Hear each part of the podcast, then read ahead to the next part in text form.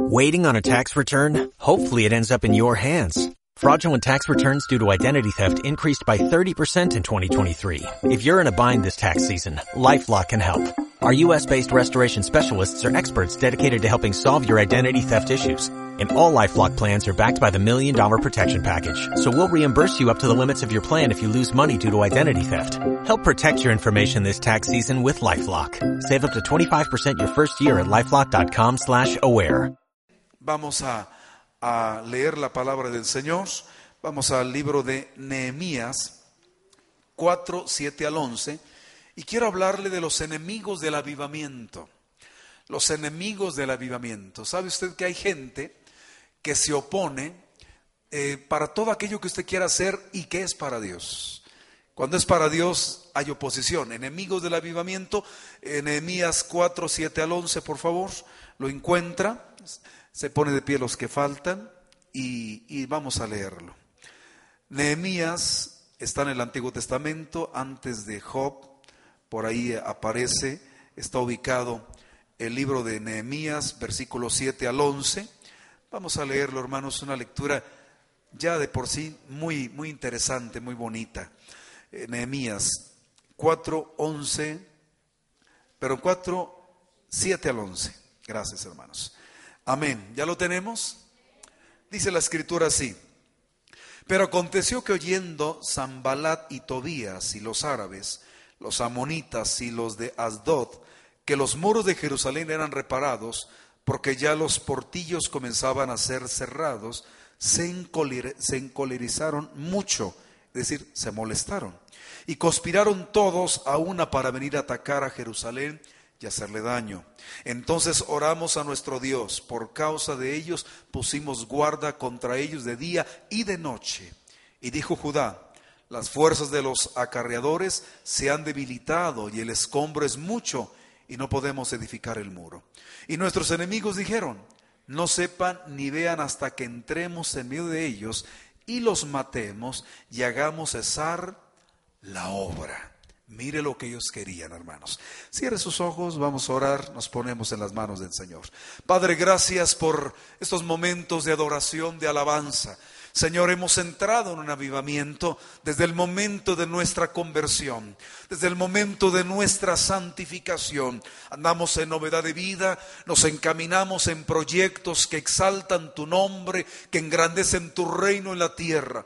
Por eso, Señor, nos movemos en un constante avivamiento. Aunque hay oposición, aunque hay situaciones eh, difíciles, confiamos en que vamos a tener victoria. Y en esta tarde bendecimos las familias, bendecimos a los nuestros líderes, bendecimos la visión, el proyecto que tengan algunos, pero que sea, Señor, para tu gloria. Los bendecimos ahora en el nombre de Jesús. Estamos en tus manos. Muchas gracias, Señor. Te damos la adoración y la alabanza por siempre. En el nombre de Jesús.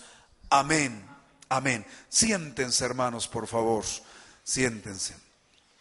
Enemigos del avivamiento es el tema que estamos viendo esta tarde. La obra de Dios, hermanos, siempre tiene enemigos.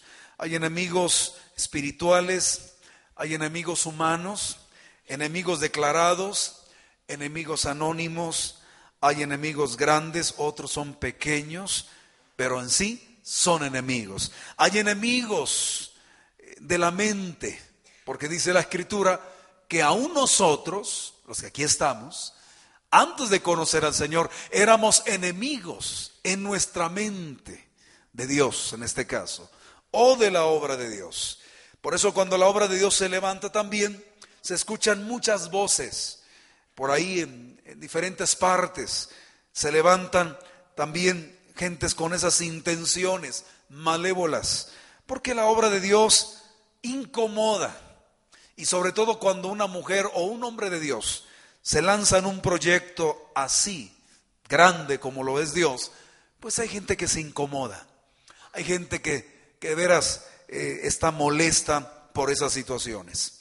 ¿Por qué es así? Bueno, no lo sabemos. Pero en el caso de nuestra historia, vemos a Zambalat, un oficial del gobierno de Siria, y a Tobías Amonita y Gesem el árabe, que estaban, oiga, muy molestos porque Israel se levanta, o Judá en este caso, como nación, como reino, se levantan a emprender una obra grande para Dios. Ya la están eh, ejecutando, esa obra, ya están avanzando en esto. Y ellos se muestran como enemigos de Israel o de Jerusalén, de la gente, pero también como enemigos de Dios. Porque el asunto con los intereses de Dios es asunto de él también. Quien aborrece la obra de Dios, aborrece a Dios. Quien destruye la obra de Dios, quiere destruir a Dios. Ahí sí, nada más quiere, pero no puede hacerlo. Y ahí tenemos esos enemigos ya localizados. Enemigos a muerte, porque ellos estaban muy enojados. El original habla de que estaban muy molestos, porque acuérdense de Esteban también, cuando les predica al concilio en Jerusalén, pero ahora estaban invertidas las cosas, a los oficiales de Jerusalén, dicen que ellos se enojaron tanto que hasta se oían el rechinido de los dientes, aunque le dé escalofrío, pero se oía el rechinido de los dientes del coraje que ellos tenían. ¿Pero para qué? Esteban iba a predicar la palabra. Y claro, les habló un poquito fuerte, les dijo ahí, duros de cabeza, porque teniendo la palabra no la practicaban. Y ellos se molestaron. Entonces, entonces los sentimientos son casi los mismos de estos personajes que ya señalamos, que nombramos, a los de aquel hombre y otros más que podemos encontrar en la Biblia, gente molesta porque Dios quiere hacer algo en su pueblo y también molesta cuando su pueblo quiere hacer algo por Dios. Están inquietos, pero hermanos, Nehemías en, su historia, en el libro que estamos citando, nos eh, advierte sobre algunas cosas y nos enseña también. Primero, cómo trabajan los enemigos. Y aquí vemos de entrada, pues claro, hay una oposición que es muy evidente, porque eran hombres de mucha influencia. Recuerde, Jerusalén está eh, recuperándose de una invasión terrible eh, y por casi 70 años estaba siendo, pues vamos, atacada constantemente por eh, otras naciones pequeñas, como pueden ser los sirios, ahí estaban los amonitas también, hasta algunos árabes que ya estaban dentro de la historia universal, ya haciendo acto de presencia. Entonces, aunque había cierta independencia, no tenían la capacidad ni económica ni militar para poder imponerse a aquellas circunstancias. Estaban regresando del aquel, eh, vamos, cautiverio en Babilonia, ya habían regresado algunos hombres, habían ya reconstruido el templo de, Salomón, lo que le había quedado, vino un Zorobabel, vino algunos profetas también desde Babilonia, todo el mundo está muy activo, Jerusalén va a ser restaurada, pero quedan algunas cosas pendientes. Y Nehemías se da cuenta porque recibe noticias de que los muros estaban todavía en ruinas la vegetación los cubría y esto hablaba de un estado, eh, vamos ahí, eh, sensible de, de, la misma nación o de Jerusalén misma. Es sensible a los ataques, expuesta, vulnerable sería la palabra más correcta de esta situación que tenían ellos. Nehemías eh, procura viajar a Jerusalén, usted sabe la historia, Dios le da gracia delante de su jefe porque era el copero del rey, allá no ahora en Babilonia, sino en, los persas, en Susa específicamente, llega a Jerusalén, no lo conocen, se muestra a los líderes y pues ahora lo tenemos levantando los muros allí en Jerusalén, todo es muy bonito, hay entusiasmo, pero los enemigos empiezan a incomodar. Las relaciones públicas se ven interferidas por esos hombres, así que no hay una buena relación, no se puede conseguir el material con facilidad, quien lo posee están más allá de la frontera de Jerusalén y estos hombres tienen cargos importantes cerca de aquel lugar y por lo tanto hay oposición. Pero ellos no se van a detener, ellos quieren levantar los muros de Jerusalén y están trabajando a, marchas forzadas y ahora viene este problema de la oposición de ellos. Porque la gente se opone a lo que Dios está haciendo, como en este caso. Y lo hacen también mediante el escarnio. Imagínense, ellos no solamente tienen influencia, se empiezan a burlar de, estas, de ellos y lo hacen delante de los líderes de Samaria, de los pueblos, van ante ellos y le dicen, esta gente quiere trabajar. ¿Podrán terminarlo en un día? Decían ellos. Y alguien por ahí eh, más sarcástico dice, se puede subir una zorra arriba de los muros que están levantando, que eran de dos metros y fracción, se puede subir una zorra y se van a desplomar. Imagínense todo lo que ellos estaban diciendo ahí, eh, todo, con todo ese escarnio hacia los líderes de, de Jerusalén eh, y la visión que ellos tenían, porque se estaban sencillamente burlando. Imagínense, ¿Qué haría más daño? ¿La oposición o la burla constante ahí, eh, lacerante que tenían hacia estas personas? Y lo tremendo es que los líderes lo sabían. Eh, los judíos oían esos rumores, porque es muy probable que algunos judíos, no faltan también, estaban casi aliados con estos hombres estaban unidos, no es nuevo, acuérdese de los hijos de Coré, acuérdese de, los demás personajes en el desierto que estaban con los egipcios y también en parte con los, los israelitas, siempre hay el clásico traidor. Y no se olvide un Judas también aunque no hay una situación de burla en el momento, salvo en la cruz del Calvario también, la gente se burlaba, eh, le escupían al Señor ahí en su rostro y le decían, eh, ¿quién te pegó? Y se burlaban al ver aquella evidente debilidad en el Señor. Así que los burladores siempre están allí. Pero alguien dijo una verdad, el escarnio es una artimaña usada por gente ignorante y llena de celos. Y, suena fuerte, pero eso es una verdad. Quien se deleita en la burla para desacreditar una obra, una visión de Dios, sencillamente es un ignorante y es un hombre celoso y por el celo está actuando como actúa. Y está muy mal, claro porque es la obra de Dios. Y como dijo aquel intelectual Gamaliel en la escritura, si esto es de Dios, va a prevalecer y si es de los hombres, se va a desplomar. Así que no sea que nos veamos luchando contra Dios. Amén, hermanos, porque a veces pensamos que le hacemos un daño a los hombres, pero no, no es a los hombres. No es al predicador, no es al pastor, no es al líder, no es a la visión que por ahí se comparte, es contra Dios. Eso es lo más terrible. Por eso hay que tener temor, hermanos, cuando estemos criticando un proyecto de Dios, una visión de Dios y empecemos a lo mejor a mofarnos también. Si hablamos, no, ¿qué van a hacer ellos con una pobre guitarrita allí? Y ese hermano o esa hermanita que canta y se le va el tono de repente, no sabe dónde va ni, ni cuándo regresa. Y la gente dice, ¿qué van a hacer? Pero es la obra de Dios.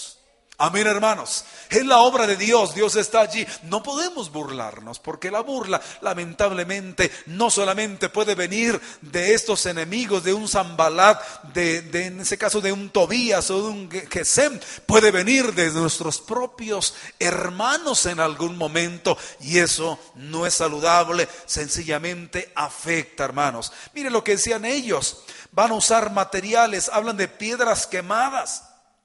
No podían traer material de primerísima calidad. Iban a volver a usar las rocas que habían derribado los de Babilonia años atrás, que por décadas estuvieron ahí, ahí eh, expuestas al sol, abandonadas ahí. Pero ahora son piedras quemadas. Y ellos decían, ¿qué van a hacer con todo esto? Hermanos, no es el material, es la bendición de Dios la que va a hacer las cosas y va a traer prosperidad a la mano de obra de esta gente. Y ahí está el escarnio de estas personas, de los burladores. Y la Biblia habla de que en los últimos tiempos habrá gente así, burladores, gente que realmente vive de estas cosas.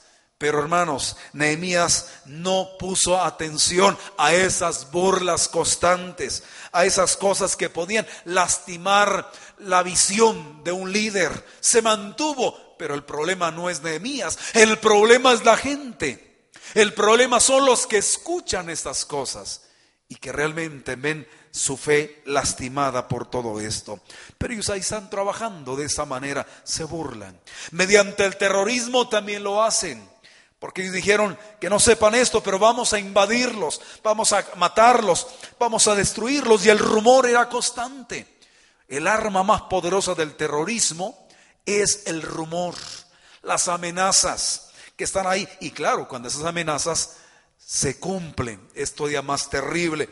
Pero ellos van a ir contra Jerusalén, van a invadir la ciudad misma y claro, van a querer acabar con los líderes que están haciendo esas cosas. Rumores penetrantes, diríamos, en las débiles murallas de la fe de ese pueblo, era lo que estaba presentándose. Deje usted las rocas, la sensibilidad de aquellas gentes, porque vamos a ver la reacción de ellos.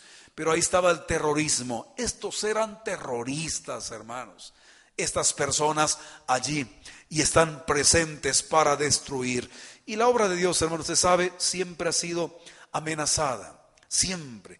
Los hombres describen, los hombres dicen cada cosa. Imagínense a un Crossan allá en Estados Unidos diciendo a Jesucristo se lo comieron los perros, por eso no encontraron jamás su cuerpo. Y es un intelectual de primera línea, es un, es, un hombre que está eh, por ahí con las mejores eh, publicidades de National Biographic, de otros más, es el asesor de ellos y se atreve a decir eso. Eso es terrorismo. Alguien que dijo, para el, para el año 2000 no habrá un cristiano en la tierra. Es gente que lo, lo ha proclamado eh, a voz en cuello en todos los medios. Ese es terrorismo también. Gente que, que prohíbe, que frena a la gente que vaya, que sostenga la obra de Dios. Eso es terrorismo también.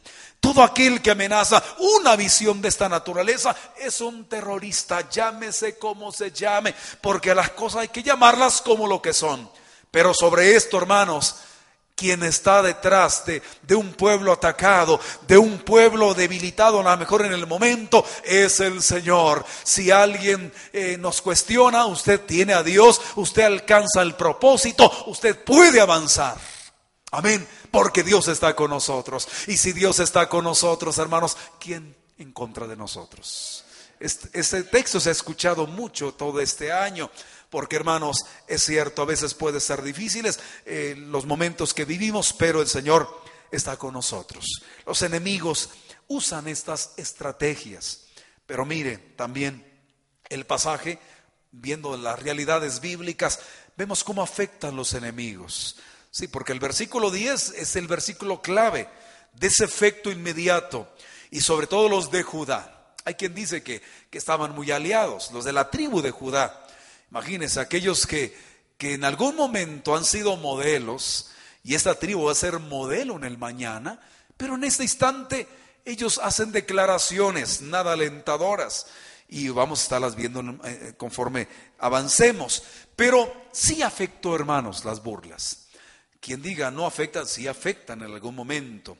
Eh, y hay una reacción importante de las personas. Acuérdense, aquellos diez espías eh, fueron negativos, contrario a lo que hizo un Josué y un Caleb, pero el pueblo se molestó tanto y se quisieron ir encima de Moisés.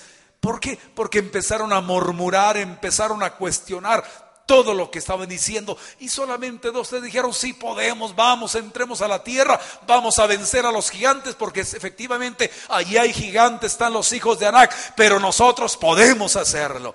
Qué bonito, dos personas contra toda una multitud negativa, contraria, influenciada. En este caso, y hermanos, un acto negativo es terrible, puede destruir tanto y a veces tiene más peso que una verdad que debe prevalecer.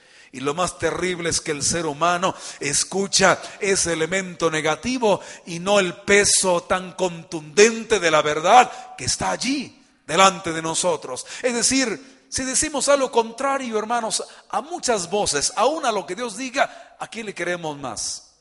A lo negativo y no a lo que Dios dice. Esa es la peor tragedia. Llega Nehemías con una visión de Dios porque dice que les mostró y les dijo todo lo que Dios hizo con Nehemías, no solamente en la corte, en el trayecto hasta llegar a Jerusalén y cómo llega no con manos vacías. Ellos ven la mano de Dios y ahora ellos están diciendo, no podemos, no podemos ya avanzar ¿Por qué? Porque están las acciones de los enemigos de por medio y por lo tanto no se puede. Este asunto ya se, ya se terminó completamente, dirían ellos. Pero veamos, hermanos, en qué forma afectó los enemigos a los judíos. Bueno, las fuerzas debilitadas es lo primero. La gente dijo, ya los hombres, los cargadores, los hombres ahí, eh, no sé si hace mucho que no escuché, no, digo ese, término, alijadores. Los alijadores, ¿sí sabe quién son los alijadores, verdad? Los cargadores. Un alijador es el que está eh, vaciando un camión con costales y los llevan, eh, los trenes bajaban y eran, dice, un alijador. Claro, son los que liberan las cargas. Ese es un alijador. Pero eran los más trabajadores. Mira, no estudiaste, vas a ser un alijador. Diría otros, vas a ser ayudante de maestro de albañil. Ahí vas a ser tú, de un maestro de albañil. Vas a andar trabajando, estudia muchacho, dicen algunos. Es decir, hablamos de gente que lleva el trabajo rudo, que hace lo más pesado. Imagínese usted, si estos hombres de mano ruda se están debilitando y el original dice que empezaron a, a, trabarse, vamos, en su actividad. Algunos traían las rocas en su espalda y empezaron a caerse. Claro, era mucho trabajo de día y a veces de noche también. Y luego aparte, imagínense, trabajar y luego el rumor debilitante en sus oídos, en las familias, a lo mejor hasta la esposa, en, los hijos también, todo el mundo diciendo, ¿para qué estamos levantando esto? ¿De qué nos sirve? Esto lo van a derrumbar mañana y mi esfuerzo y, mi entrega y mi sacrificio, ¿dónde va a quedar? Dirían algunos, yo mejor ya no sigo adelante, ¿para qué trabajamos gratis? Dirían algunos. Y por lo tanto, dicen los de Judá, los hombres, los cargadores, los alijadores ya se debilitaron no hay fuerzas. Y lo hacen, oiga, como si tuvieran una bocina, lo hacen en público.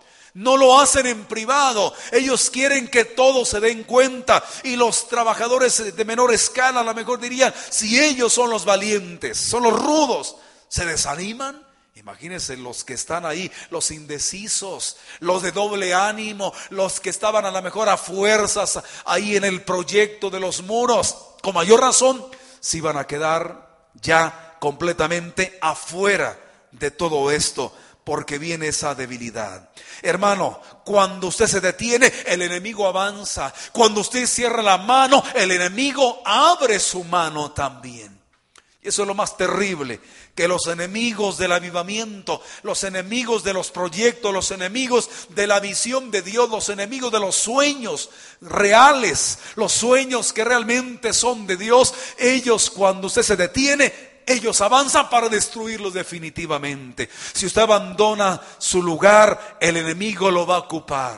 Acuérdese, Sansón, en lugar de andar eh, cuidando las fronteras de las ciudades eh, judías en aquel tiempo, estaba en el aposento de una ramera, estaba allí en los placeres y alguien le estaba sobando ahí el cabello largo y alguien le daba bebida que no debía de tomar y estaban ahí, estaba ahora sí que estaba en los brazos de Amorfeo, dicen algunos por ahí.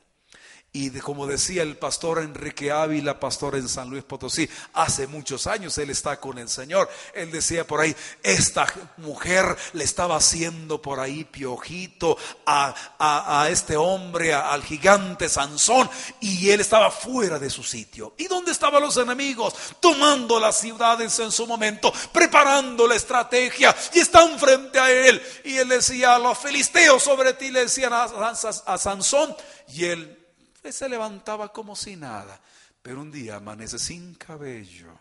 Cuando él no podía tocar, nadie podía tocar su cabello, no podía pasar navaja por su cabello. Y hermanos, no cuidó el cabello, se lo entregó a esta mujer. Y esta mujer en su momento descubre el secreto, lo deja casi pelón a este hombre y se acabó la fuerza. Si cuando el enemigo toma nuestro lugar, cuando tú lo abandonas, cuando no haces lo que tienes que hacer, cuando abandonamos una banca, ¿quién va a ocupar esa banca? Amén, hermanos. Cuando pones tu mente en blanco y no la ocupas, alguien va a ocupar tu mente en blanco. Alguien se va a introducir. Cuando tú descuidas a tus hijos, alguien también toma tu lugar. Y eso es un peligro y es una realidad latente en muchas personas porque no podemos dejar, hermanos, que alguien tome nuestro lugar y no podemos dejar que nuestras piernas se debiliten, se caigan completamente. Por eso la Biblia habla de rodillas fortalecidas, habla de manos llenas, manos ocupadas para Dios. Amén, hermanos. No podemos nosotros dejar que el enemigo avance porque hay mucho de por medio. Algo está en juego, su vida, sus hijos, su familia, su fe, la iglesia de Dios, la obra de Dios también está en juego. Amén. Y el enemigo va a avanzar. Imagínense si le invito a orar el miércoles y nomás nos quedamos dos hermanos aquí orando para en media hora, nada más dos orando. ¿Usted cree que el enemigo va a empezar a temblar? ¿Se va a estremecer el infierno con dos hermanos orando? Que creo que sí hacen mucho. Pero imagínese usted, ¿qué van a decir? Mira, de, de, de 40 varones, nada más dos varones o un varón. De tantas mujeres, nada más una mujer orando ahí media hora. Y si alguien llega y se pone a orar cinco minutos, nada más, ¿Usted cree que el enemigo va a decir, ay, cómo te tengo miedo? Y va a empezar a temblar el enemigo, y va a empezar a hacer maletas, y se va de su casa, o se va de la vida, o se va de Aguascalientes. ¿Usted cree que se va a hacer el enemigo? No, al enemigo hay que atarlo, hay que sujetarlo, pero necesitamos orar todos juntos, no debilitados. El líder, la persona clave es la que tiene que estar allí en pie. A mí lo que me alienta aquí en este avivamiento de restauración es que el líder sigue en pie. El líder está activo, es la gente la que se está desanimando y él va a hacer algo. Pero hermanos, si esto no tiene una solución, esto va a trascender y, si, y cuidado si llega al líder, y si llega al quien tiene la responsabilidad, al que toma las decisiones, cuidado, el enemigo crece más. Y eso es lo más terrible, hermanos. Por eso no podemos abandonar y no podemos, hermanos, dejar de impactar al enemigo con la unidad de la iglesia, con la confianza de los creyentes. Qué bueno aquí que tengamos padres orando, los líderes orando, las madres orando también, nuestros jóvenes orando, clamando al Señor, haciendo ahí una muralla completamente, porque la muralla de oración a veces está derribada, hay piedras caídas, la maleza es la que adorna las murallas de oración. Y hay descuidos en esto. Con eso no vamos a impactar al enemigo. Con eso no vamos a frenar la estampida que viene más de una vez de los enemigos de su pueblo. No podemos hacer nada. No podemos impactar. Necesitamos, hermanos, levantarnos nosotros como una muralla sólida en el Señor. Porque es el pueblo que se une para bendecir a Dios. Y cree que Dios va a sostener su obra. Pero hay que estar orando juntos. Hay que estar trabajando juntos. ¿Para qué? Para impactar, para impactar. Lamentablemente el fenómeno de las masas se sigue imponiendo. Si no somos muchos, la gente se desanima. La gente está ahí dudando más de una vez, porque las multitudes siempre son necesarias. Y el éxito se mide con las multitudes, aunque no debería ser así. Pero ¿qué le vamos a hacer? Es nuestra psicología de hombres. Mira, ahí hay mucha gente, es que está bueno. Y hasta para ir a un restaurante decimos, mira, hay mucha gente. Y si hay mucha gente, es que ese restaurante está bueno. No siempre es así. Yo he ido a lugares donde salgo decepcionado y digo, ¿y esta gente cómo está comiendo aquí? Si está, uy, cuidado, de cuidado. Y la gente está ahí. De hecho, hay un, hay un lugar por aquí rumbo a Zacatecas, pasando Zacatecas, que no nos gusta comer. Una vez comimos ahí y hermanos, dos, tres días, cuidado. Y muchos conocidos míos que pasan por ahí dicen, oye, qué sabroso es llegar a ese lugar. No le digo porque a lo mejor usted es uno de los que llegan ahí. Y nosotros llegamos, fíjese, yo, he llegado sin almorzar, sin comer, porque a veces llego a las 2, 3 de la tarde ahí, sin comer, y ahí está la comida, está todo lo que usted se imagina, se puede imaginar, ahí está. Y barato, por cierto. Yo voy a agarrar mejor unas galletas, un refresco, me subo al autobús y, con eso. Imagínense. Y todos los que vienen, hasta el hermano Carlos, uno de ellos, le gusta llegar ahí. Hermanos, ya comimos ahí.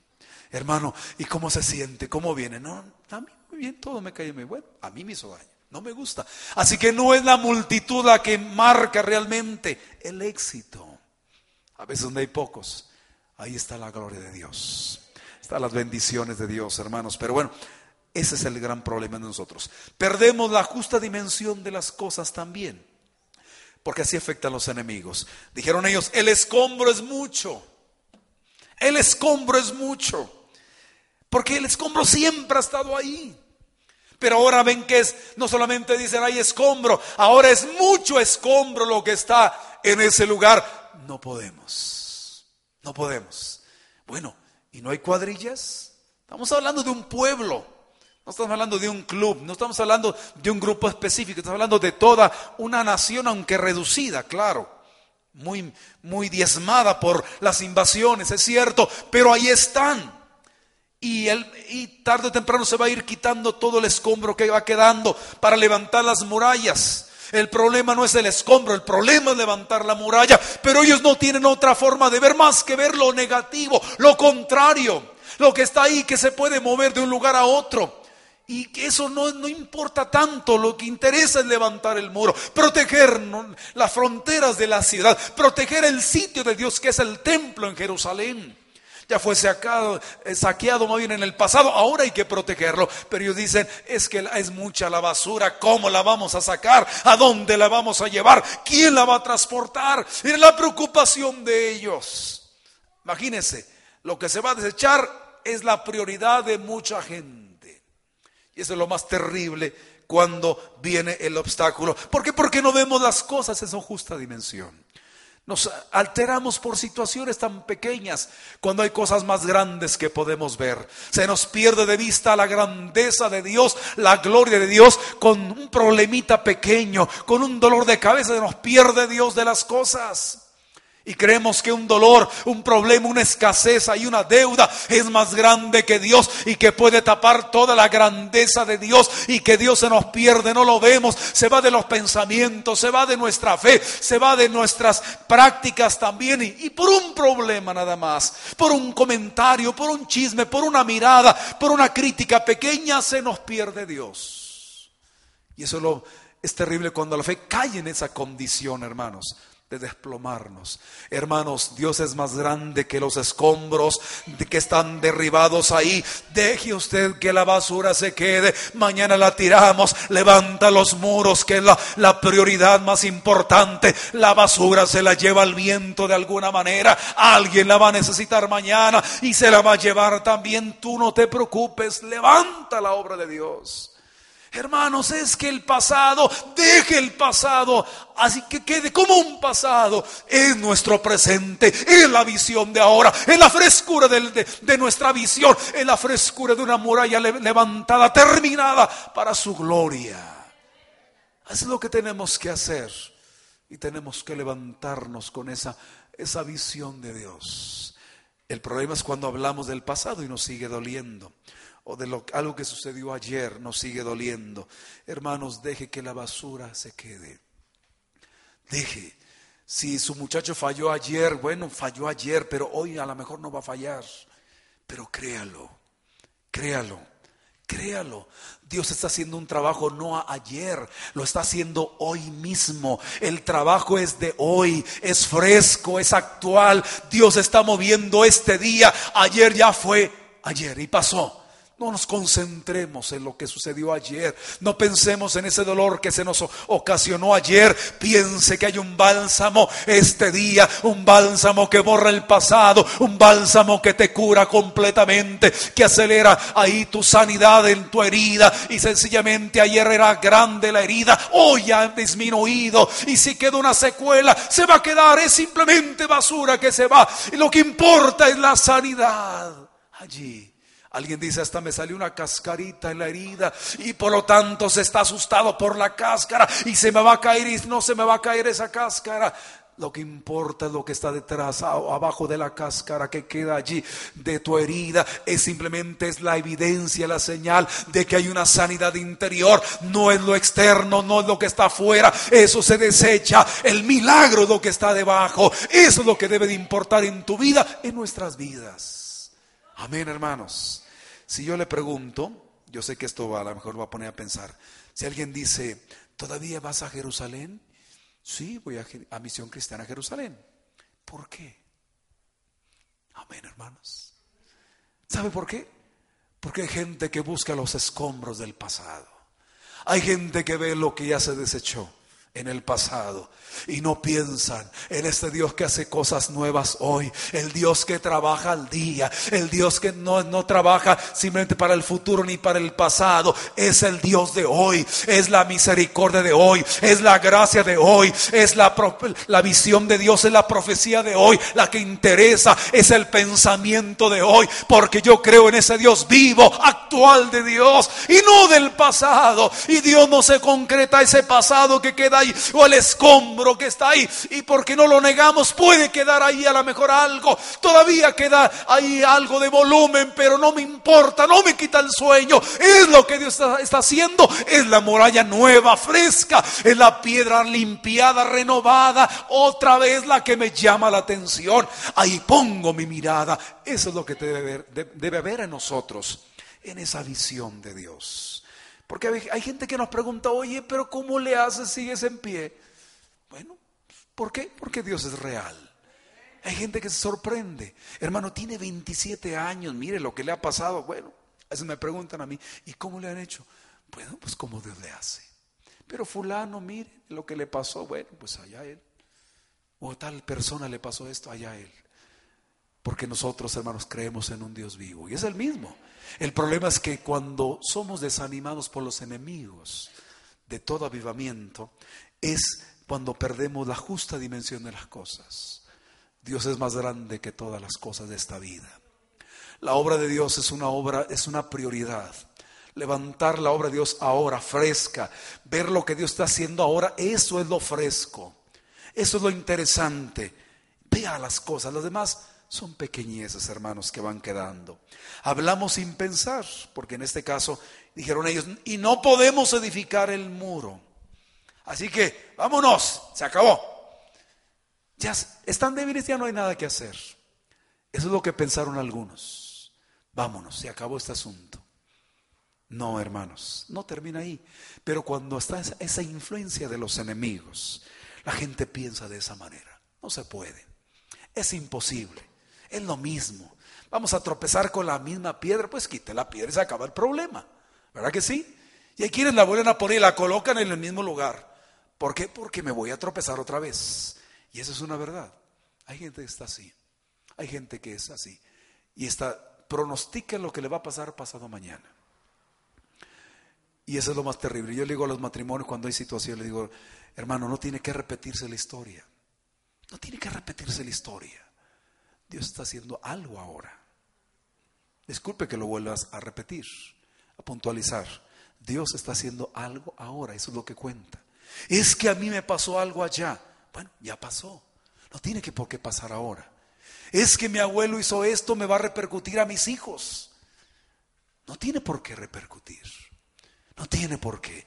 No podemos llevar aquella situación, aquella afrenta del pasado, llevarla allí como una bandera de la familia, como una santo y seña de nuestra nueva generación. No, no, usted bendijo su generación, usted bendijo a sus hijos, oró por ellos, los entregó a Cristo. Eso es diferente, no tiene por qué repetirse la historia.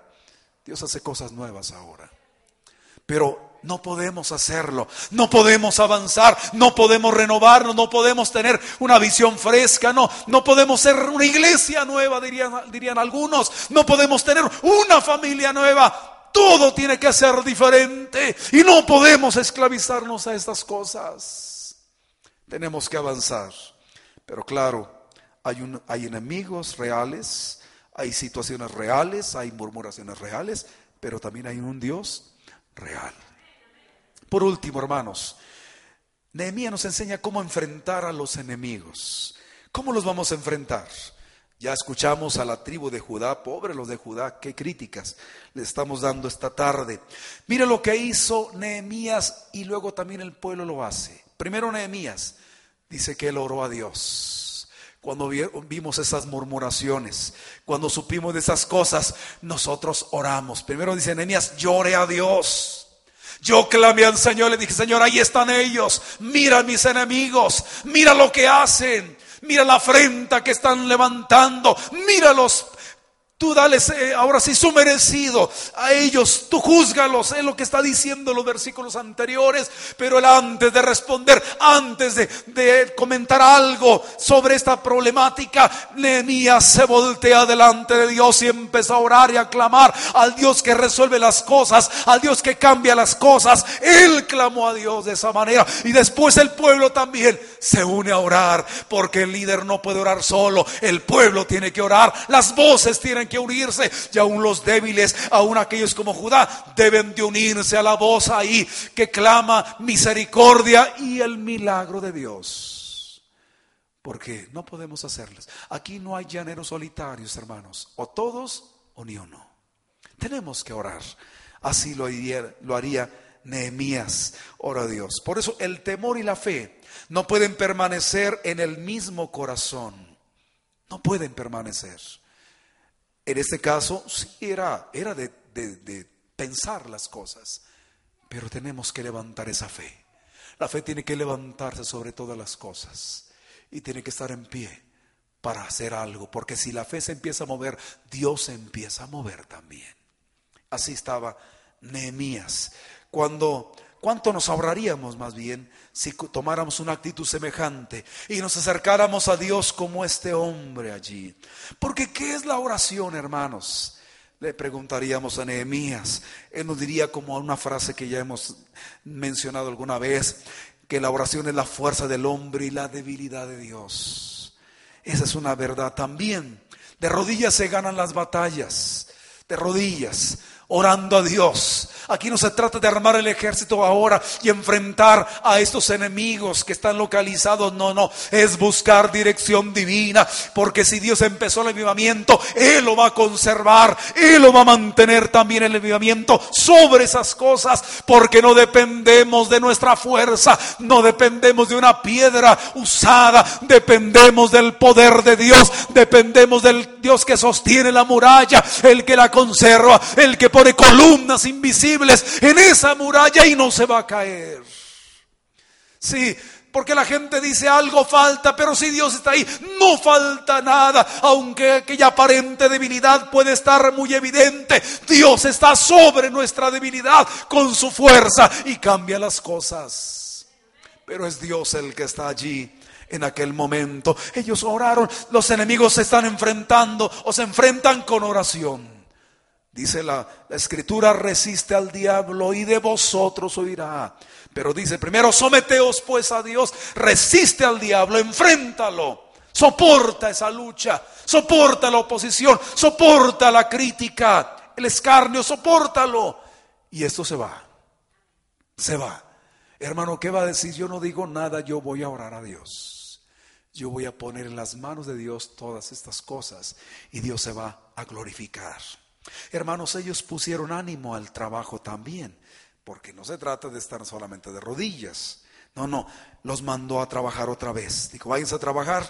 Empezaron a, volvieron los cargadores allí a llevar el material y los que lo estaban poniendo, eh, los que usaban la plomada, las medidas en aquel muro, todos están activos. Y una recomendación, vete allí, pero pon por la espada a tu lado, ponte la espada ahí cerquitas y en otra mano tu herramienta del trabajo, porque el enemigo puede llegar en cualquier momento. Eres obrero, pero también eres un soldado en ese instante no hay diferencia, vamos a prepararnos. Pero ellos se animaron, dice la escritura, se animaron otra vez y volvieron al trabajo. Así que no vino esto, hermanos, como un viento fuerte, violento. A ellos vino como un estímulo interior. Algo se motivó, se despertó en ellos y se volvieron al trabajo. No, que no podían. Ellos están trabajando otra vez. Por eso habían clamado a Dios y ahora están motivados. Y más por lo siguiente dice el versículo 15, cuando oyeron nuestros enemigos que habíamos entendido todo esto y que Dios había desbaratado el consejo de ellos, nos volvimos todos al muro, todos, líderes, Me imagino hasta las mujeres andaban cercas allí para eh, a lo mejor apoyar, alimentar a los trabajadores de aquellas largas jornadas. Todo mundo en el muro, nadie va a hacer otra cosa, todo mundo allí, porque Dios ha desbaratado el consejo de los enemigos. Porque Dios es el que sostiene el avivamiento, la visión nuestra, la intención nuestra de servir a Dios. Pero todos se animaron. Nadie se quedó fuera. Y los de Judá, como diciendo, bueno, pues ¿qué le hacemos? Vámonos. Vámonos con, porque aún los más débiles se hacen fuertes entre los fuertes. Amén. El menos optimista se hace optimista entre los optimistas. Por eso mira con quién te juntas, mira con quién convives, quién influye en tus pensamientos. Busca gente que honre a Dios, gente que ame la verdad, gente que tenga temor de esta palabra, acérquese con ellos.